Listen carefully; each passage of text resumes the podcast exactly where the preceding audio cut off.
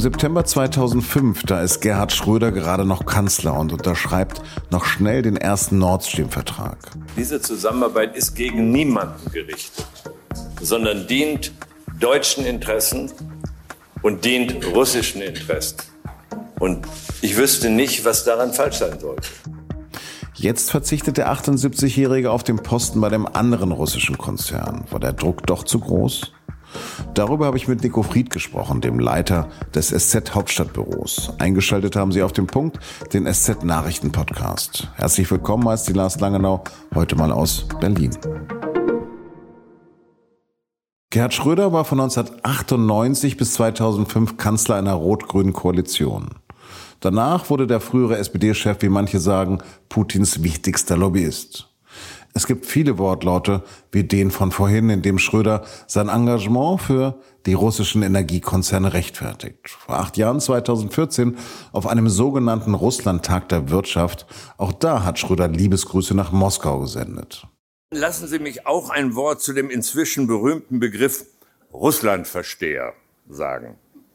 Das ist ja in den Medien zu einer Art Kampfbegriff geworden, der diejenigen diskreditieren soll, die in der Debatte differenzieren wollen. Ich im Übrigen stehe dazu, dass ich Russland, seine Menschen und seine politische Führung in der Tat verstehen will. Ich schäme mich dafür auch nicht. Im Gegenteil, ich bin stolz darauf, meine Damen und Herren. Und heute klingen solche Sätze abstrus. Opportun aber waren sie auch 2014 nicht, nach der russischen Krim-Annexion.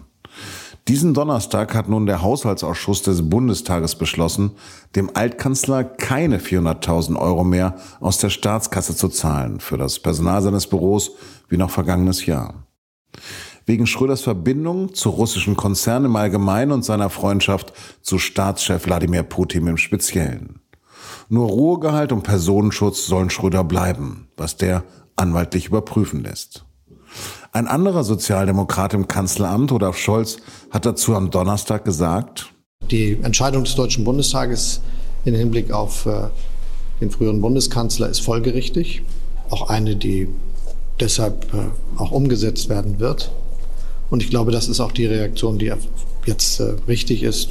Weitere halte ich aktuell nicht für erforderlich. Das also ist der vorläufige Höhepunkt der Ächtung des Ex-Kanzlers. Doch bewegen, so scheint es, konnte es ihn nicht. Bis Freitagmittag eine Eilmeldung ins politische Berlin platzt. Schröder will den Aufsichtsrat beim russischen Ölkonzern Rosneft verlassen. Es sei dem Chef des Aufsichtsrates von Rosneft unmöglich, sein Mandat zu verlängern, hat der Konzern mitgeteilt. Mein Kollegen Nico Fried habe ich zunächst gefragt, was den Kanzler AD jetzt zu diesem Schritt bewogen haben könnte.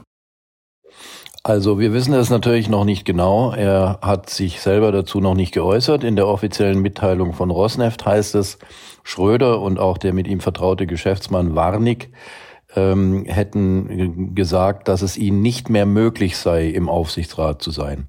Die Tatsache, dass jetzt Schröder und der Geschäftsmann beide das nicht mehr machen, legt für mich nahe, dass es jetzt bei Schröder keine Altersgründe sind oder gesundheitliche Gründe, dass es ihm nicht mehr möglich ist, sondern dass das schon politisch gemeint ist, dass er es nicht mehr äh, vereinbaren kann, mit der Politik äh, Russlands diesen Posten im Aufsichtsrat zu behalten.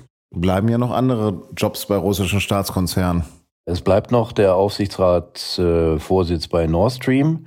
Es bleibt noch der mögliche Eintritt in den Aufsichtsrat von Gazprom, den die russische Seite ihm angeboten hat, wo er allerdings nie gesagt hat, ob er das wirklich äh, annehmen möchte oder nicht. Ich würde mal vermuten, dass er es jetzt nach diesem Schritt nicht mehr macht.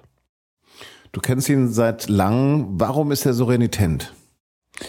Ich glaube, er hat ziemlich lange äh, einfach äh, an dieser Freundschaft mit Wladimir Putin festgehalten, die ihm schon sehr wichtig ist. Man darf nicht vergessen, die beiden haben politisch sehr eng zusammengearbeitet. Sie waren auch persönlich gut befreundet, hatten eine ähnliche Herkunft aus sehr einfachen Verhältnissen, sich hochgearbeitet. Wladimir Putin hat ihm auch geholfen, zwei Kinder aus Russland zu adoptieren.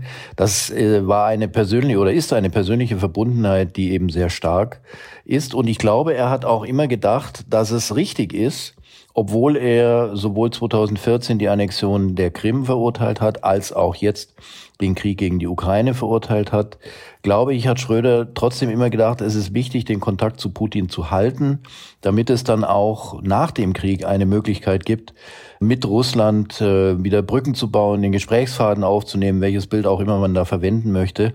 Wir wissen es noch nicht genau, aber offensichtlich hat er jetzt selber eingesehen, dass das nicht zu halten ist. Oder hofft er vielleicht doch noch auf den Friedensnobelpreis? Ich glaube nicht, dass er auf den Friedensnobelpreis setzt. Ein anderes Motiv, was sicher jetzt auch eine Rolle spielen wird als Begründung von außen, könnte natürlich sein, dass er gestern auf die Sanktionsliste des europäischen, also vom Europäischen Parlament gefordert wurde, dass er auf die Sanktionsliste gesetzt wird. Das würde ihn dann direkt am Geldbeutel treffen. Allerdings hatte Bundeskanzler Olaf Scholz gestern Abend schon zu erkennen gegeben, dass er das jetzt nicht unbedingt zwingend für eine gute Idee hält und eine solche Aufnahme auf eine Sanktionsliste beschließt nicht das Europäische Parlament, sondern äh, die müssten die Staats- und Regierungschefs der EU einstimmig beschließen. Also das wäre auch noch ein weiter Weg gewesen. Deswegen glaube ich persönlich nicht, dass es damit unmittelbar in Zusammenhang steht, aber wir wissen es nicht genau. Hm. Was glaubst du, wie wichtig ihm Geld ist? Ich glaube schon, dass äh, ihm Geld wichtig ist. Auf die Frage, was er denn nach seiner Kanzlerschaft machen will, Geld machen, hat er damals äh, seinem Biografen Reinhard Urschel geantwortet. Das war, wie man Schröder kennt, vielleicht auch ein bisschen spaßig gemeint, aber natürlich hat er gerne viel Geld gehabt. Ich glaube, dass er auch einfach stolz darauf war, wie weit er es im Leben gebracht hat und auch gerne äh, ein schönes Leben geführt hat und dafür braucht man Geld. Die SPD setzt seit Willy Brandt auf Wandel durch Handel. War denn jetzt wirklich alles falsch? Nein, äh, ich glaube, das Prinzip Wandel durch Handel hat sich ja, wenn man auf 89, 90 schaut, äh, einmal schon durchaus bewährt, aber man kann einfach die Situation vor und nach dem Fall der Mauer auch nicht miteinander vergleichen, sondern man hatte es äh, dann nach 1990 91 mit einem Russland zu tun, was auseinanderfiel, eine Sowjetunion, die auseinanderfiel, ein äh, ziemlich chaotisches Russland, in dem dann zunächst Wladimir Putin erstmal wieder die Fäden ziemlich streng in die Hand genommen hat und auch sehr versöhnlich und offen gegenüber dem Westen auftrat und sich dann eben stark verändert hat und äh, ein autoritäres Regime aufgebaut hat unberechenbar und das ist, das mag merkwürdig klingen, vielleicht der größte Unterschied zu den sowjetischen Systemen. Damals in der Blockkonfrontation war es eine relativ berechenbare Geschichte äh, durch die gegenseitige Abschreckung in einer quasi multipolaren Welt nach 1990 äh, war die ganze Situation viel unsicherer. Wladimir Putin hat eben immer das Ziel gehabt, diese alte Sowjetunion, zumindest was den Einflussbereich angeht, wieder auferstehen zu lassen und ist dabei immer brutaler und autoritärer vorgegangen. Aber ist die Position der SPD nicht völlig verlogen, jetzt alles Schröder in die Schuhe zu schieben? Ich glaube, es ist nicht nur die äh, Position der SPD falsch, jetzt alles in, die, in Schröders Schuhe zu schieben, sondern das war Konsens in der deutschen Politik, mindestens zwischen Union und SPD. Die Energiepolitik äh, mit der wachsenden Abhängigkeit vom Gas, die hat ja nicht Gerhard Schröder erfunden, sondern die war bereits äh, in früheren Regierungen Willy Brandt, Helmut Schmidt und auch Helmut Kohl schon so angelegt, unter dem Druck der Wirtschaft, insbesondere der energieintensiven Wirtschaft, die äh, auf Gas angewiesen sind. Und das hat sich die Politik zu eigen gemacht. Und das ging dann auch weiter äh, nach Gerhard Schröder mit Angela Merkel und der sehr umstrittenen Pipeline Nord Stream 2. Das war schon immer auch umstritten. Also im Kanzleramt war es umstritten zwischen dem außenpolitischen Berater Christoph Heusgen, der dagegen war, und dem wirtschaftspolitischen Berater Lars Henrik Röller, der für die Pipeline war. Die SPD mit Wirtschaftsminister Gabriel und Außenminister Steinmeier damals war dafür. In der Union gab es skeptische Stimmen. Am Ende aber hat Angela Merkel entschieden, wir machen das oder wir lassen es machen. Sie hat ja immer gesagt, es ist ein privatwirtschaftliches Projekt. Und insofern trägt sie natürlich auch für diese Politik die Verantwortung. Aber das ist nichts, was jetzt allein die Schuld der SPD gewesen wäre. Verletzt ihn diese Ächtung? Ich glaube, man muss unterscheiden zwischen den verschiedenen Formen von Ächtung, die Gerhard Schröder jetzt erlebt. Da gibt es äh, irgendwelche Ehrenbürgerwürden oder Ehrenmitgliedschaften. Also Ehrenbürgerwürde von äh, Hannover zum Beispiel, da hat er von sich aus dann zurückgegeben und zwar für immer, wie er geschrieben hat dann die Ehrenmitgliedschaft bei Borussia Dortmund, die hat ihm sicher was bedeutet, aber wenn die ihn nicht mehr wollen, dann sagt er, ja gut, dann äh, müsste er eben damit klarkommen, wenn ich da nicht mehr dazugehöre. Aber es eine Sache, die ihm, glaube ich, sehr, sehr wichtig ist, und das ist das SPD-Parteibuch. Das würde er aus meiner Sicht nie von sich aus abgeben. Und zwar deswegen, weil er sich und seine Karriere und seinen Aufstieg als Inbegriff des sozialdemokratischen Traums oder äh, versteht er kam aus ganz kleinen, armen Verhältnissen, hat sich hochgearbeitet, aber eben auch die Möglichkeiten genutzt, die ihm unter anderem sozialdemokratische Bildungspolitik gegeben hat, mit dem Studium im zweiten Bildungsweg, Rechtsanwalt, Politiker und hat es bis zum Bundeskanzler geschafft.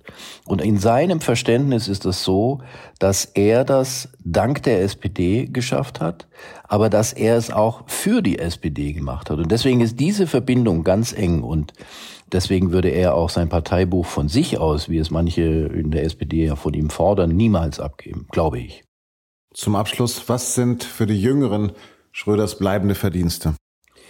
Ja, Gerhard Schröder war ein durchaus erfolgreicher Kanzler zwischen 98 und 2005. Zum einen innenpolitisch, natürlich was die Reformagenda 2010 angeht. Die hat den Wirtschaftsstandort und insbesondere auch das Arbeitssystem in Deutschland verändert. Nicht fehlerlos, das ist völlig klar, aber es gab lange vor Gerhard Schröder ja einen Reformstau, den die Kohl-Regierung nicht angegangen ist. Er hat es gewagt. Und ich glaube, sein außenpolitisch größtes Verdienst ist, dass er Deutschland 2003 aus dem Irakkrieg rausgehalten hat, dass er den Amerikanern gesagt hat, da gehen wir nicht mit. Und sein wichtigster Verbündeter, und da schließt sich ein bisschen der Kreis, war damals der russische Präsident Wladimir Putin. Hab herzlichen Dank für das Gespräch. Gerne.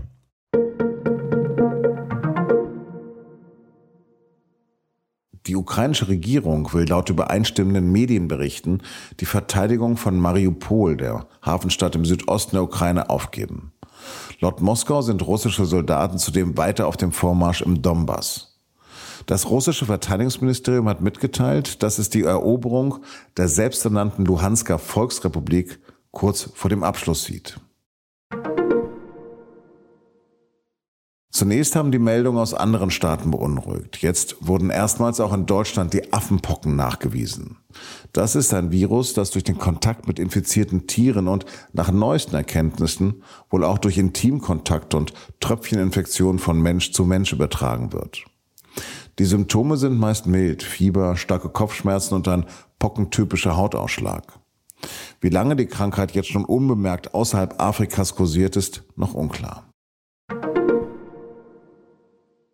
Das 9-Euro-Ticket kommt am Freitag, hat jetzt nämlich auch der Bundesrat dem Gesetz zugestimmt, das am Donnerstag im Bundestag beschlossen wurde. Damit kann jede und jeder in Deutschland ab dem 1. Juni drei Monate lang für nur 9 Euro im Monat den kompletten Nah- und Regionalverkehr nutzen. Zunächst hatte Bayern Widerstand angekündigt, doch der Bund hat bei der finanziellen Unterstützung der Kommunen nachgebessert. Ein Artikel darüber, wie man an die Tickets kommt, welche Bahnen man nutzen darf und wo überfüllte Züge drohen, verlinke ich Ihnen in den Shownotes.